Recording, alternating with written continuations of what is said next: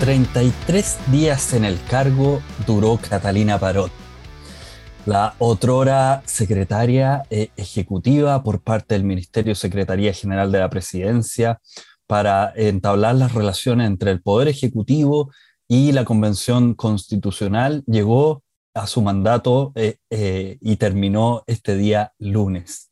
Su antecesor, Francisco Encina, no alcanzó a trabajar una semana completa con la convención cuando eh, la presidenta y el vicepresidente entraron a sus oficinas, no habían computadoras, ni siquiera habían papeleros.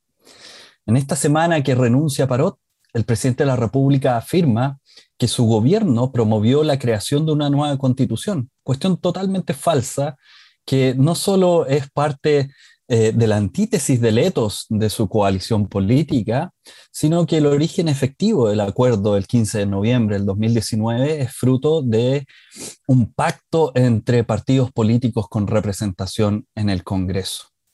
La relación entre el Ejecutivo y la Convención Constitucional ha sido un constante ir y venir de fricciones y da cuenta de un proceso constituyente a contrapelo de la ideología central del gobierno.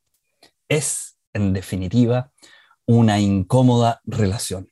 Bienvenidos a este late de hoja en blanco, en nueva versión para conversar con los convencionales constituyentes. Vivi, ¿cómo estás? Bien, ¿y tú, Pablo? Yo súper entusiasmada con esta nueva versión late. Y además, debo decirlo, muy impresionada y un poco intimidada por esas palabras de bienvenida. Me estáis dejando la vara bien alta para el próximo programa. Me la estoy dando de, estos periodistas que hacen su editorial, ¿ah? pero la idea es precisamente ir poniendo algunos mensajes, algunos elementos que están pasando y que deberían quedar en la retina de cómo se están dando las cosas durante el proceso. Efectivamente, esta semana, eh, al igual que las anteriores, donde desde el primer día de instalación de la convención hemos visto recurrentemente esta tensión eh, entre la convención y el Ejecutivo por la disponibilidad de recursos, la habilitación de espacios, eh, y a medida que va eh, avanzando el proceso de institucionalización de la convención, van aumentando las comisiones y las subcomisiones, se está haciendo cada vez más difícil sesionar, encontrar salas disponibles y completamente equipadas para sesionar. Por suerte, la Universidad de Chile se puso con eh, tres salas, tres salones de su casa central que fueron habilitadas esta semana para el funcionamiento de las subcomisiones de vinculación, estructura orgánica, y funcionamiento de procedimiento y generación de normas pertenecientes a la Comisión del Reglamento de la Convención. Y a propósito de eso, surgió una polémica eh, que ha concitado harta atención. Según trascendidos, Catalina Parot intentó limar las asperezas entre eh, el Ejecutivo y la Convención Constitucional, eh, pero el día en que se anunció em, eh, que durante esta semana la comisión, las subcomisiones de reglamento iban a sesionar la Universidad de Chile, esto fue el sábado pasado. Em, bueno, lo que intentó hacer Catalina Parot fue precisamente que sesionaran en las dependencias que había seleccionado el Ejecutivo, que es la sede de Santiago del Congreso Nacional y el, Palacio Pereira. Sin embargo, el secretario de la Comisión de Reglamento eh, sostuvo que no existen las condiciones técnicas para poder cumplir con los requerimientos de transparencia y de transmisión en vivo que han fijado los propios convencionales constituyentes. Entonces, mientras eh, alrededor de las 4 de la tarde la, la, la entonces secretaria ejecutiva Catalina Parot ponía un tuit con fotografías de las salas donde podían sesionar em, los convencionales constituyentes de la Comisión de Reglamento, el coordinador, irónicamente, el, Daniel Bravo les ponía em, un tuit de respuesta en donde le decía, gracias por informarnos a esta hora, porque habíamos empezado ya a las tres y media prácticamente. Em, pocos, pocos minutos después se enteró, em, nos enteramos de la renuncia, eh, y yo creo que esto va a seguir siendo un problema. ¿ah? Y mientras más autonomía presupuestaria y financiera, eh, de espacios, eh, de infraestructura tenga la convención, eh, menos va a depender de un ejecutivo que no parece estar poniéndole todo el empeño en que salga adelante el proceso constituyente. Así es. Em, Vamos a ver qué pasa también con la Secretaría Ejecutiva de la Convención. Todavía no hay una sucesora o un sucesor designado. Se está discutiendo cuál sería el perfil adecuado, pero pareciera que es de sentido común buscar algún tipo de perfil un poco más conciliador, un poco más colaborador eh, y que de alguna manera tienda a suavizar estas tensiones que se han eh, ido generando. Y todo esto, además, eh, se desarrolla en el marco de una discusión esta semana acerca del incremento de las asignaciones a las y los convencionales, que ha estado marcado por una serie de mitos, de declaraciones que tratan de instalar algunas ideas que de alguna manera desprestigian o desacreditan el trabajo de la convención. Y de eso vamos a estar hablando con más detalle en este episodio. Efectivamente, y para eso tenemos un gran entrevistado y es una de las razones de por qué nos cambiamos al horario late, no solo para que nos acompañen con una cervecita, unas papitas, no sé, eh, pero hoy día tenemos el privilegio de contar con la primera autoridad que tenemos en el programa. Habíamos tenido convencionales electos, electas, pero hoy día estamos con César Valenzuela, él es convencional constituyente por el Distrito 9 y es actualmente coordinador de la Comisión de Presupuestos y Administración Interior. César, muchísimas gracias por aceptar. Nosotros sabemos que es un tiempo difícil, muy convulsionado, y, pero estamos eh, muy, muy contentos de poder tenerte aquí para que hablemos de todos los temas de Lucas, plata, asignaciones, partidas, etcétera, etcétera, etcétera. Gracias por, por estar acá nuevamente en Hoja en Blanco. Muchas gracias, Pablo y Diana, por la invitación. Yo encantado de poder aclarar algunas cosas que, la verdad son tremendamente importantes y sobre las que se ha mentido mucho. Hay harto fake news. Eh, quizás sea bueno partir con eso. O sea, eh, ¿en qué consisten las asignaciones? Yo creo que, la gente confunde dieta, asignaciones, en general ve números. Entonces, partir definiendo un poquito en qué consisten las asignaciones. Sí, mira, lo, primero que es importante tener en cuenta es que el sueldo, por así decirlo, de los convencionales, ni siquiera la verdad que la, legislación le llama dieta, como en el caso de los parlamentarios, sino que le, llama una retribución. Entonces, ahí yo creo que a partir de la confusión de ese concepto también se ha tratado de instalar la idea de que las asignaciones están asociadas al sueldo de los constituyentes, lo que es absolutamente falso. ¿Por qué? Porque es la propia constitución la que establece el monto de la retribución, es decir, del sueldo que tiene cada convencional y eso es materia constitucional, por lo tanto cualquier modificación requeriría una reforma a la, actual constitución, situación que no ha ocurrido. No se aumenta ni un centavo el sueldo de los constituyentes con estas modificaciones y con este trabajo que hemos realizado. Eso es lo primero para tener claro. Las asignaciones son los dineros que están orientados a prestar herramientas para desarrollar el trabajo constituyente. Entonces hay varios ítems en eso.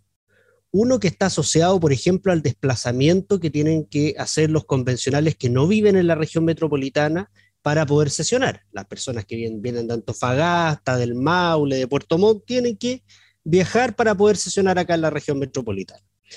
Está también, porque lo señala así la propia ley de presupuesto, el tema de las asesorías. Y en esto también yo quisiera hacer una aclaración. Está de pronto medio desprestigiado el término de la asesoría, porque se suele asociar ese término a como una especie de consejero. Entonces, como que yo tengo una duda y llamo al consejero y el consejero, no, esto es más que eso. Hay algo de eso, por supuesto, pero yo me he cansado de decirlo en todos los espacios, los asesores no son fantasmas, no son meros consejeros, elaboran minutas, son un elemento central en muchas oportunidades para poder alcanzar acuerdos en las comisiones, en el pleno, porque los asesores hacen trabajos conjuntos, se los presentan a las convencionales, entonces es un trabajo indispensable, o sea, cuando tú estás en sala, cuando estás sesionando en una comisión, es muy difícil hacer nosotros mismos los cuadros comparativos, o sea, eso evidentemente que no, no es posible. Entonces, eso ha generado una situación, la verdad, que bien incómoda. ¿Por qué? Porque también varios eh, convencionales de la derecha principalmente han señalado por qué nosotros mismos tenemos que fijarnos las asignaciones, ya entendiendo que son distintas al sueldo. Y la razón es muy sencilla. porque esa es una norma constitucional. El inciso final del artículo 134 de la Constitución Política de la República señala que los convencionales vamos a recibir las 50 UTM, que es nuestro sueldo, más las asignaciones que establezca el reglamento. ¿Quién hace el reglamento de la Convención Constitucional? Los convencionales. Por lo tanto, lamentablemente fue el legislador el que no, no, no, nos delegó esa función de regular nosotros las asignaciones. Ahora, como esto en paralelo se produjo con la, el proceso presupuestario del año 2021. Esto, eh, la, información que yo voy a dar es lo que nos ha señalado ente oficial, estoy hablando del secretario de la Cámara de Diputados, el secretario del Senado. Como todavía no estaba funcionando la convención constitucional, cuando se fijó el presupuesto del año 2021, se fijó una cifra, comillas, arbitraria, que era más o menos la mitad del sueldo que recibíamos y por eso se calculó más o menos en un millón y medio de pesos. Pero a la pregunta, ¿se subieron las asignaciones?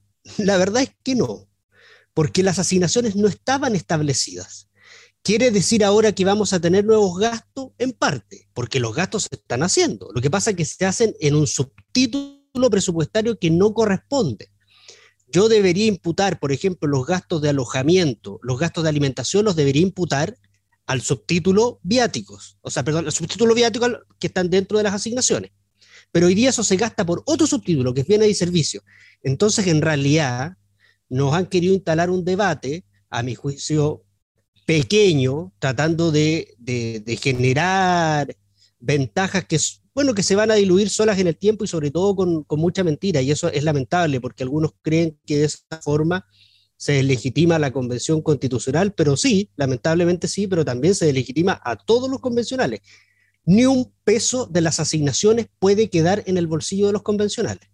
Y si eso ocurre, se incurre en un delito que se llama fraude al fisco. Es tremendamente importante esto de ir despejando todos los mitos y las desinformaciones que existen en torno al tema de las asignaciones y quizás podríamos, eh, César, profundizar un poco en cómo se justifican estas asignaciones, por qué son necesarias. Tú antes ya algo comentabas acerca del, rol de las y los asesores, ¿no? Pero, pero no es la única partida, no es el, único ítem que se busca cubrir con estas asignaciones. Y me parece importante ahondar en este, en este aspecto porque la idea que se ha tratado de instalar es que eh, por ejemplo, las y los integrantes de la convención están traicionando sus ideas de campaña, se ha dicho por ahí, que están volviendo a las mismas prácticas que se supone que están tratando de revertir, que se trata de un despilfarro de recursos. Eh, entonces, quisiera saber cómo, cómo lo ves tú. Mira, varias cosas respecto a eso. O sea, ya, disculpe que sea reiterativo, pero me parece que es importante. Ya aclarado de que las asignaciones no son sueldo, lo que hay que ahora referirse es los gastos que hoy día van a ser por asignaciones como se hacían hoy día. Primero, ya también lo dijimos, esos gastos hoy día se hacen. Se pagan los pasajes, se pagan los alojamientos y se paga también la alimentación de las personas que se trasladan desde regiones a la región metropolitana. Pero además se pagan de forma absolutamente ineficiente. Yo voy a poner el caso del convencional en Chiloé. Producto de que estamos gastando en un ítem que no corresponde, lo que hizo el gobierno fue contratar una productora y esa productora tiene a cargo el traslado de los convencionales. Entonces, en el caso, por ejemplo, de Chiloé, el traslado entre la comuna de Chonchi, que es donde reside uno de los convencionales, y el aeropuerto de Puerto Montt, eso le cuesta hoy día al fisco, con esta modalidad, 350 mil pesos ida. Eso multiplícalo por cuatro veces que tiene que hacer ese viaje a la semana, mira cuánta plata es. ¿Y qué es lo que hemos dicho nosotros? Se acaba ese sistema, se acaba el intermediario de la productora y lo que hacemos es reemplazarlo por un estándar objetivo. ¿Y cómo lo fijamos esto? Tomamos el sueldo de los convencionales, que son más o menos 2.600.000 pesos, y lo comparamos con la escala de sueldos del sector público. Y llegamos a la conclusión de que es más o menos un grado 4 del sector público, y lo que dijimos es que en vez de este servicio puerta a puerta de traslado, se le va a pagar un viático a ese convencional que reemplaza el sistema puerta a puerta y es el mismo viático que recibe cualquier funcionario público que tiene una renta similar o la única de sueldo. Entonces, hace que el sistema sea más eficiente, no tenemos intermediario, hace que el sistema sea más barato, pero además, toda esta administración de recursos que hoy día está alojada en el gobierno, con los cuestionamientos, yo no quiero emitir juicio respecto a esto, pero con los cuestionamientos que hay respecto a las contrataciones que ha hecho el gobierno, hoy día pasa a un ente externo, que es el Consejo Externo de Asignaciones. Entonces, si uno tuviera que englobar, no son sueldos, el sistema es más eficiente, el sistema es más barato y además el sistema es más transparente, porque lo que se va a gastar no es que hoy día no se gaste, se gasta, lo que pasa es que se gasta en otro ítem y se paga carísimo. Oye, em, es bien interesante lo que, lo que estás planteando, porque yo creo que las personas no se dan cuenta de, por ejemplo, esta productora, un intermediario que, que está hoy día obrando em, y que son todas contrataciones que se hicieron antes em, de que entrara eh, en funcionamiento la convención y, obviamente generan un tipo de gasto muy, muy, muy distinto. Em, hay otra de las cosas que, que se ha discutido y, y, que, y, que, creo que vale la pena precisar es si realmente se subieron las asignaciones, porque no estaban fijadas. Eh, entonces, em, e, esto es interesante porque, por ejemplo, una de las indicaciones que hoy día están eh, sometidas a, a votación, eh, promovida por em, convencionales constituyentes de Vamos por Chile era mantener el, el, monto de 1.500.000 pesos aproximadamente, eh, pero, y, y, dicen, y no triplicar las asignaciones, pero, pero efectivamente no, no estaban fijados los montos. O sea, había referencialmente uno tenía ese, ese monto, pero, pero no es que esté fijado porque no estaban las normas reglamentarias al respecto. ¿Puedes explicar esto? Porque tampoco es que todos tengan 4 millones de pesos en asignaciones. ¿ah? O sea, eh, yo, yo, a veces, eh, eh, cuando veo alguna de estas quejas de personas que viven en Providencia, claro, tomarse la línea 1 del metro y llegar a, a, a, la sede de Santiago del Congreso Nacional, me parece un, un poquito una burla de varios otros y otras convencionales constituyentes que tienen que viajar muchísimo para eh, llegar a sesionar. Entonces, ¿puede explicar esto de si efectivamente hay un monto que se subió o no? ¿O cómo juega esto? lo que ocurre es que, la, como conversamos anteriormente, la ley de presupuesto se discutió evidentemente antes de que comenzara a funcionar la Convención Constitucional. Por lo tanto, se estableció, comillas, arbitrariamente una cifra de que si tú, este ejercicio del millón y medio además es una operación bien poco seria, porque ellos lo que hicieron es tomar el monto que estaba aprobado por la ley de presupuesto, dividirlo por 155, que son los convencionales, y después dividirlo por la cantidad de meses que vamos a sesionar, durante este año. Ese es el ejercicio que hicieron. Pero claro, en rigor no se han elevado las asignaciones porque las asignaciones no estaban establecidas. Y el mandato constitucional es que las asignaciones las tenemos que fijar nosotros, porque somos los únicos que podemos hacer reglamento. Pero además, en segundo término, eh, este sistema lo, ha reconocido el propio gobierno e incluso el legislador, primero, de que las asignaciones y en general el presupuesto de la convención está sujeto a las reglas de flexibilidad presupuestaria, porque evidentemente que cuando el órgano no existe era muy difícil poder cuantificar su costo.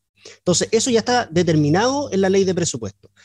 Pero en segundo término, es el propio gobierno el que reconoce que aun cuando nosotros no hubiésemos hecho esta modificación, que lo que hace es ordenar, aun cuando no hubiésemos hecho esa modificación, el presupuesto actual no daba, no alcanzaba, porque claro, el sistema que tenemos actualmente es carísimo. Entonces, ahora, me dices, ¿se, triplicaron las asignaciones? Eso también es falso. ¿Por qué? Porque un ejemplo, eh, eh, no es bueno siempre hablar desde uno, pero yo soy convencional por un distrito de la región metropolitana. Yo no voy a recibir un peso de viáticos, porque no corresponde. Porque yo me voy caminando a la convención, porque no me tienen por qué a mí pagar la alimentación, entonces yo no voy a recibir ninguno de esos valores de viáticos, salvo que el día de mañana sesionáramos en una región distinta a la metropolitana, pero como todavía no es el caso, yo no voy a recibir un peso de valor de viáticos. Entonces, la idea es, se suben el sueldo por medio de los viáticos, falso, porque los que estamos en la región metropolitana no recibimos plata de eso. Pero en segundo término, no es que esas 27 UTM se le vayan a pagar sagradamente todos los meses a los convencionales, eso es falso. El sistema de viáticos, justamente, la ventaja que tiene es que a ti te pagan por el hecho de haber salido de tu localidad. Es decir, si tú vienes a sesionar a la región metropolitana, a ti se te paga el viático. Y como además nos asemejamos a todas las reglas de viático del sector público, si tú llegas en la tarde, por ejemplo, que hoy día costaba los mismos 350 mil pesos, a efecto de trasladarte desde Chonchi hasta el aeropuerto de Puerto Montt, hoy día se te va a pagar el, el 40, el 60% del valor del viático. Entonces, es un sistema que evidentemente y a todas luces es más barato. Y además, ¿sabes lo que da eh, rabia, Pablo, Viviana? Es que en privado todos reconocen de que la propuesta que hizo la coordinación de la, de la Comisión de Presupuesto y Administración Interior, que comparto con la convencional Gloria Alvarado, era una propuesta seria. Los montos son efectivamente montos reales, no son montos elevados. Estamos, incluso nos sometíamos a mayores reglas de control y mayores reglas de transparencia que las que hoy día tiene el sistema público en general. Por ejemplo, hoy día repusimos la idea de que los viáticos se rinden. En ninguna parte los viáticos se rinden. Los viáticos no se rinden por su naturaleza. Y nosotros lo que hemos decidido es elevar el estándar de transparencia. Pero aquí claramente lo que se quiso hacer es un punto político yo creo que hay un sector a buena hora que es muy minoritario, muy minoritario, ni siquiera de toda la derecha, al interior de la convención que está viviendo su veranito de San Juan, que creen que esta es la posibilidad de poder delegitimar la, la convención y eventualmente yo creo que ellos están apostando a que el proyecto que salga, la propuesta que salga nueva constitución sea rechazada. O sea, además un cálculo político bien leso, por así decirlo con buenas palabras. Oye, perdona, eh, porque e, e, efectivamente, esa indicación ni siquiera la apoyó Vamos por Chile en bloque, no, no alcanzó los 37 votos, solo fueron 21, si no me equivoco. Entonces, es interesante dejar e, ese registro eh, eh, en la, reseña. Y lo único que te quería pedir antes, antes que, Viviana eh, intervenga de nuevo, es explicar esto, porque uno que ha sido funcionario público lo, lo, sabe muy bien, digamos, los viáticos no se rinden, eh, pero ¿qué significa que, no, que ahora van a tener mayores exigencias y que tienen que rendirlo? Eh, eso, explicarlo es súper importante porque es una jerga que no necesariamente todo el mundo entiende. Sí. Mira, por ejemplo, imaginemos de que tenemos un funcionario del Ministerio de Obras Públicas que tiene un sueldo similar al de un convencional y se tiene que trasladar a la región del Maule, a Talca a ese funcionario, por el hecho de, trasladarse y tener que pernoctar, es decir, de tener que dormir fuera de su región, se le paga un viático de alrededor de 78 mil pesos, eso es más o menos.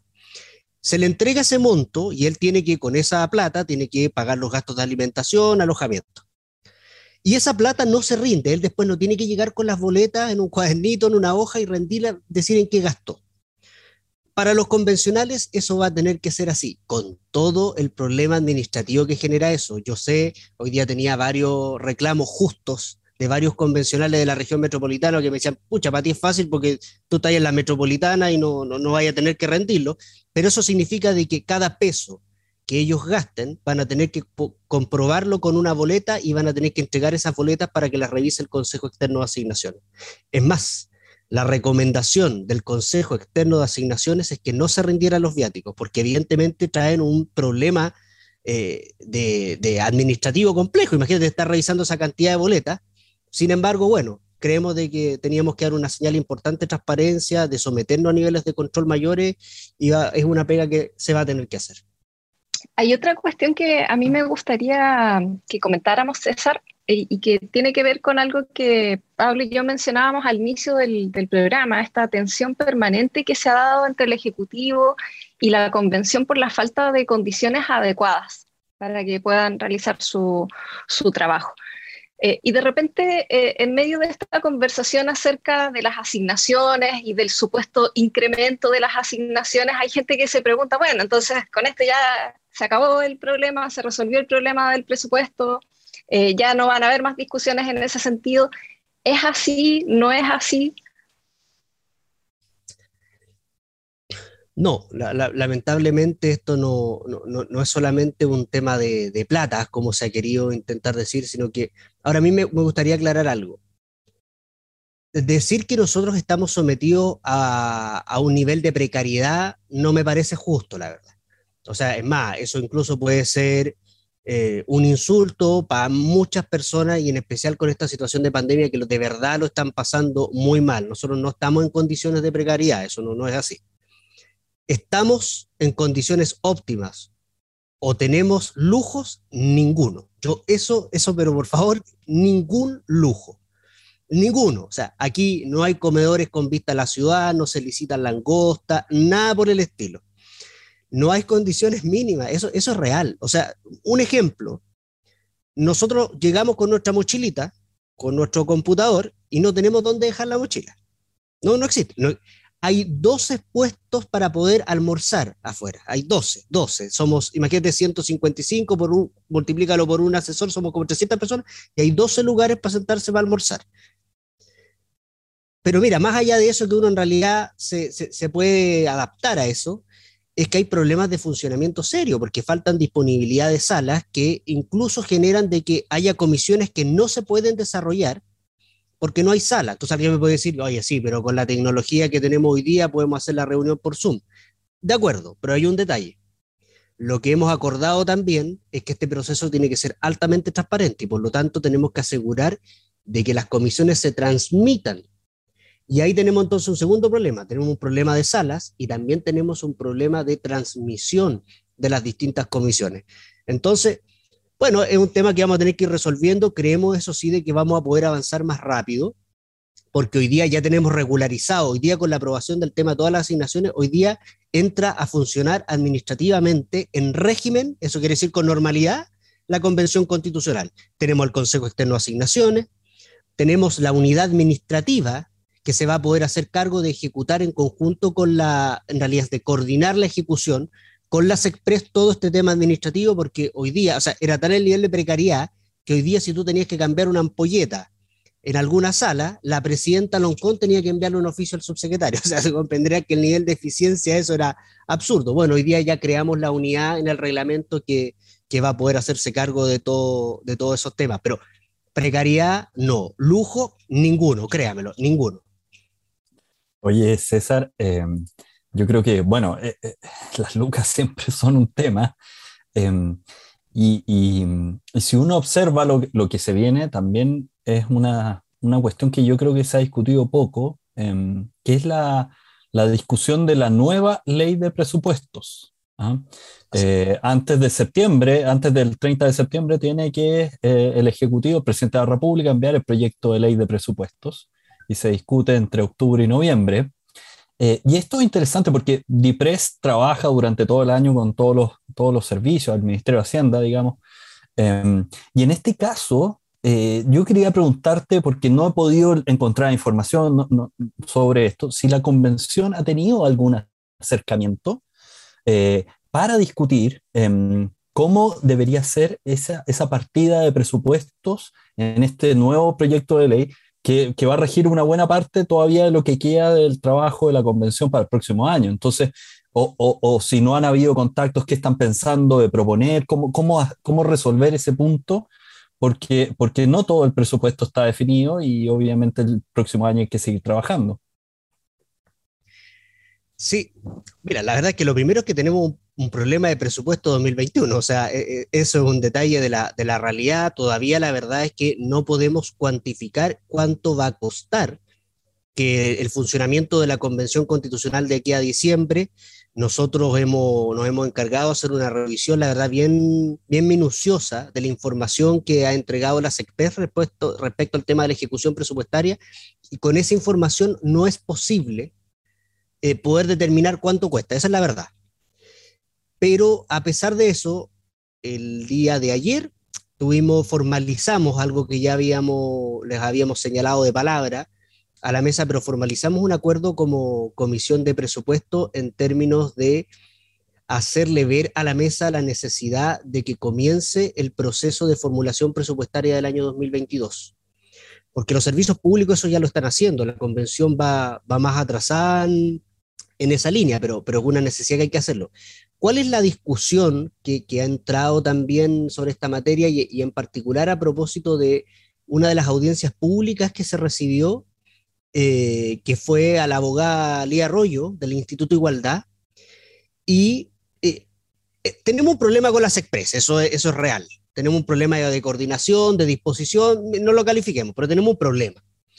Y una de las alternativas es que la convención no siga siendo un programa presupuestario dentro de las Express, sino que se convierta en una especie de órgano presupuestario autónomo, en una figura similar a lo que tiene el Instituto Nacional de Derechos Humanos, el Tribunal Constitucional, de modo que nosotros podamos ejecutar directamente, porque nosotros no podemos ejecutar.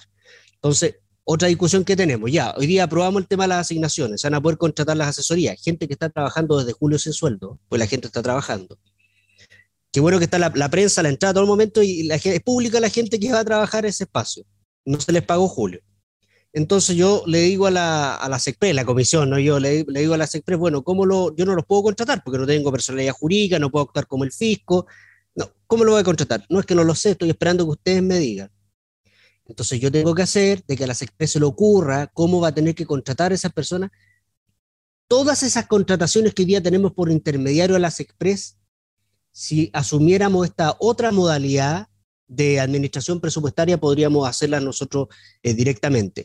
No es lo ideal, la verdad es que yo creo que no. Yo creo que la convención no debería ejecutar directamente en lo ideal, porque, porque el tema administrativo evidentemente que te da una carga que no es el propósito principal de la convención. Pero si vamos a seguir con estos problemas de coordinación, bueno, mejor nos hacemos cargo directamente nosotros de eso.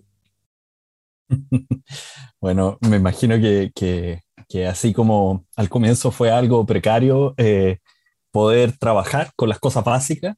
Eh, ojalá que este tipo de dilemas se vayan resolviendo.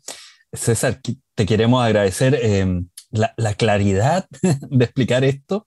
Eh, no es fácil, no es fácil. Eh, y, ha sido muy, muy grato poder ir punto por punto desgajando todos estos pequeños detalles. Vamos a, a pasar ahora a nuestra sección final del programa que se llama Nota al Pie. En esta, en esta sección solemos dar datos, antecedentes, joyitas, cuestiones para seguir el proceso constituyente que tiene tantas dimensiones, em, tantos distintos formatos y lenguajes, eh, y para que todos puedan ser parte del proceso.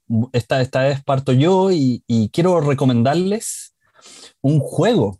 Em, un juego que se llama Constitutodos. ¿ya? Este juego, de hecho, eh, se, se, estrenó en su momento em, en la municipalidad de Renca. Es un juego creado por, por un em, movimiento que se llama Momento Constituyente, eh, que cuenta con el apoyo de em, Pop Juegos y del Centro Global de la Universidad de Columbia en Santiago. Y la gracia de este juego es que uno lo descarga y lo imprime. Eh, entonces puede jugarlo en su casa, es un kit para, para jugarlo y aprender un poquito más de la constitución y, y seguir en otros formatos aprendiendo sobre lo que estamos viviendo, sobre las cosas que están en juego.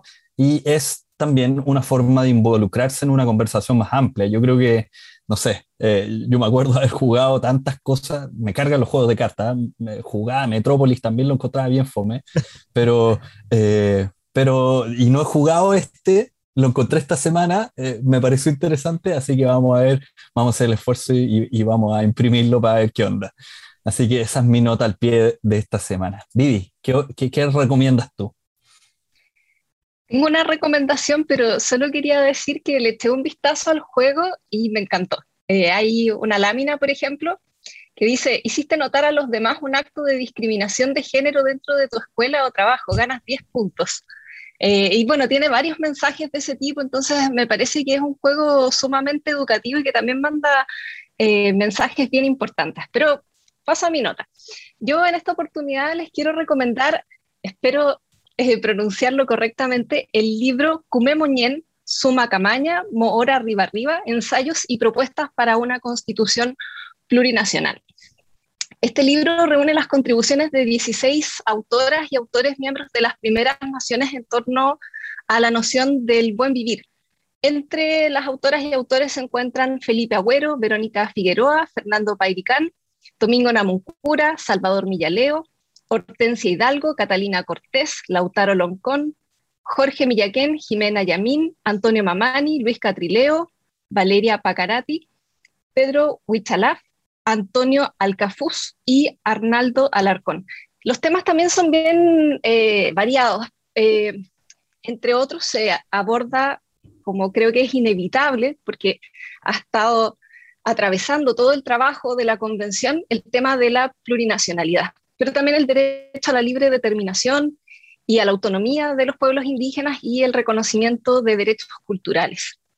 El lanzamiento de este libro tuvo lugar hace un par de semanas, el sábado 31 de julio, y en esa oportunidad además se hizo una donación de 155 ejemplares a la convención, así que me imagino que César tiene también su ejemplar por ahí o lo va a tener en algún momento. Eh, y además de este acto de, lanzamiento se van a realizar conversatorios regionales en distintos puntos del país, en Arica, en Coquimbo, en Valparaíso, en los lagos, los ríos, la Araucanía, en fin. Eh, y en algún momento los contenidos van a estar disponibles en forma gratuita, en formato digital. Así que está súper interesante esta iniciativa. Buenísimo, buenísimo. Me encanta siempre cuando recomendamos libros. Así que ah, lo voy a tener en el radar. César, ¿te animas con alguna notita, alguna recomendación que quieras hacer para, los que nos están viendo? Sí, algo, mira, de, la, convención evidentemente también es, es, un grupo humano, con todas las complejidades de, de los grupos humanos. Hay de hecho, una, una de las tesis que empieza a circular ahí es que el, hemiciclo, que es donde funcionamos todos, las personalidades de, de los convencionales cambian a, cuando se funcionan las comisiones, que parece que el ambiente es mucho más, más relajado, donde, en realidad donde se produce la mayoría del trabajo. Eh, pero sin perjuicio de eso, hay eh, eh, el Pato Fernández, que es convencional también, el exdirector de The Clinic, todos los domingos está haciendo un, resumen, una bitácora que está publicando en el mostrador sobre, comillas, este lado B de la convención, que la verdad que está re entretenido, re choro y creo que es una muy buena aproximación también como para lo que pasa detrás de las cámaras de la convención, así que yo las recomiendo seguir.